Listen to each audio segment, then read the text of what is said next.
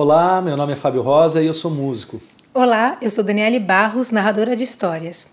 E eu e meu parceiro trabalhamos juntos na arte despertar. O amor é meu, não é de ninguém. Quem tiver inveja, faça assim também. O amor é meu, não é de ninguém. Quem tiver inveja, faça assim também. Era uma vez uma princesa, linda, linda, linda como as flores são lindas. Certo dia, três príncipes bateram na porta de seu castelo. Eles estavam perdidamente apaixonados por ela e queriam pedir sua mão em casamento.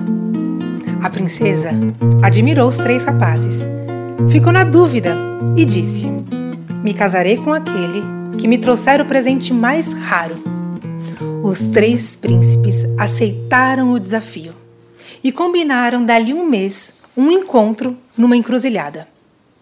O primeiro príncipe pegou o caminho da floresta, enfrentou animais selvagens e, chegando no reino distante, acabou encontrando o que para ele era o presente mais raro: um espelho mágico que conseguia ver as pessoas que estavam longe. O príncipe ficou muito feliz Achava impossível que os outros dois encontrassem um presente assim tão maravilhoso. O segundo príncipe pegou o caminho das montanhas. Subiu, subiu, enfrentou despenhadeiros e, chegando no reino distante, acabou encontrando o que para ele era o presente mais raro: um tapete voador que levava as pessoas aonde elas quisessem ir. Já o terceiro príncipe pegou o caminho que ia pelo mar, enfrentou ondas gigantes e, chegando num reino distante, acabou encontrando o que para ele era o presente mais raro: uma maçã mágica que, com seu perfume, trazia as pessoas mortas à vida.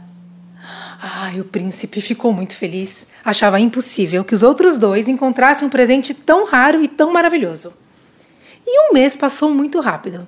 E no dia combinado, os três príncipes se encontraram na encruzilhada. Começaram a mostrar os presentes, até que eles ficaram com saudades da princesa e resolveram espiar naquele espelho mágico.